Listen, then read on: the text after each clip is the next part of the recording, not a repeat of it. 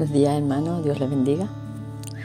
Estaba leyendo en Primera de Samuel el llamamiento de Saúl como rey de Israel. El pueblo de Dios sabemos que, que era guiado directamente por, por, eh, su Dios, por el Dios verdadero, por el Dios que lo sacó de Egipto.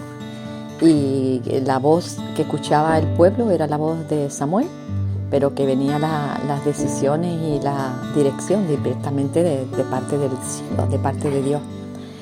Y el pueblo de Israel pues quería ser no ese pueblo especial, escogido, sino quería ser pueblo corriente, un pueblo, un pueblo, normal, un pueblo como los demás.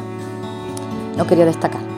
Y entonces pidió a Samuel que, que quería tener a un Dios, a, un, rey como lo tenía el resto, que no quería a Dios como rey, sino que quería a un rey humano. Y, aunque Samuel se ofendió, eh, aún así Dios le dijo, no, no, te, no te entristezcas tú ni te sientas ira por esto, no te enfades. A fin de cuentas no te han despreciado a ti, sino me han despreciado a mí. Pero Dios, pudiendo hacer su santa voluntad, porque para eso Él es, él Dios sobre todas las cosas, ¿verdad?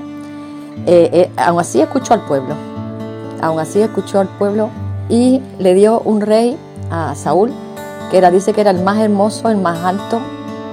Y lo que me, lo que me destaca de este hombre es que cuando fue designado de parte de Dios, primero separando las tribus, después separando las familias, hasta que el mismo, delante del pueblo, el mismo Dios, el mismo Dios lo escogió.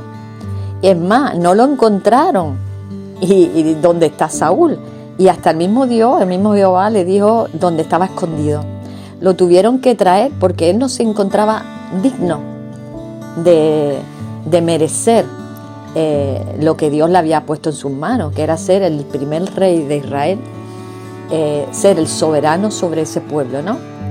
Y vemos que en tan pocos capítulos, cómo cambió la personalidad de este hombre de lo que era humilde. Es más, cuando su tío le pregunta, se lo encuentra en el camino, cuando viene de hablar con Samuel, se lo encuentra en el camino, eh, le pregunta, cuéntame todo lo que te ha dicho el, profeta.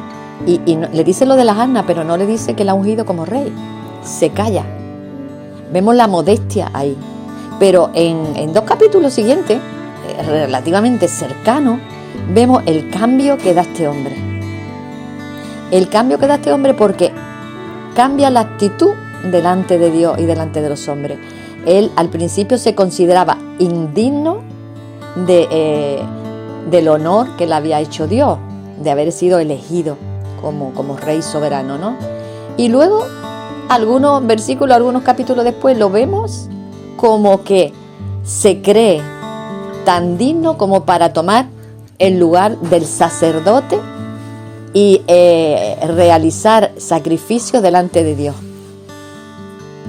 A veces estamos tan seguros de nosotros mismos, ¿verdad? Que no apercibimos verdaderamente lo que hay en nuestro corazón.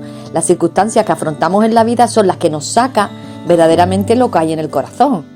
Porque yo no creo que Saúl eh, fue justamente después cuando cambió su corazón. Me imagino que su corazón siempre había estado eh, esa, esa, sensación de querer ser alguien, esa, esa sensación de orgullo. Lo único que pasa es que estaba dormida. A la primera oportunidad echó fuera lo que verdaderamente estaba en su corazón.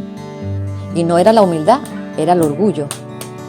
Y, vemos que cuando eh, eh, luego el único que le pidió el sacerdote era que esperara a que él llegara para confirmar, para sacrificar para el pueblo la gran victoria que Dios le iba a dar, este hombre se, con, se consideró tan digno que tomó el lugar del sacerdote Samuel. Estemos pendientes a veces de, nuestro, de nuestras actitudes, de nuestro corazón, porque pensamos, nosotros mismos pensamos que somos de una manera y hasta que no viene una circunstancia en nuestra vida y saca de nuestro corazón verdaderamente el carácter, no vemos nuestra condición espiritual. Por eso, hermanos, estemos apercibidos de lo que a veces nuestro corazón, los síntomas que nos muestra de orgullo, de altivez, de falta de humildad, de rencor, de ciertas cosas que están quizás en nuestro corazón tan escondidas que ni, ni nosotros mismos somos conscientes de que esos sentimientos están en nuestro corazón. Dios nos ayude, ¿verdad?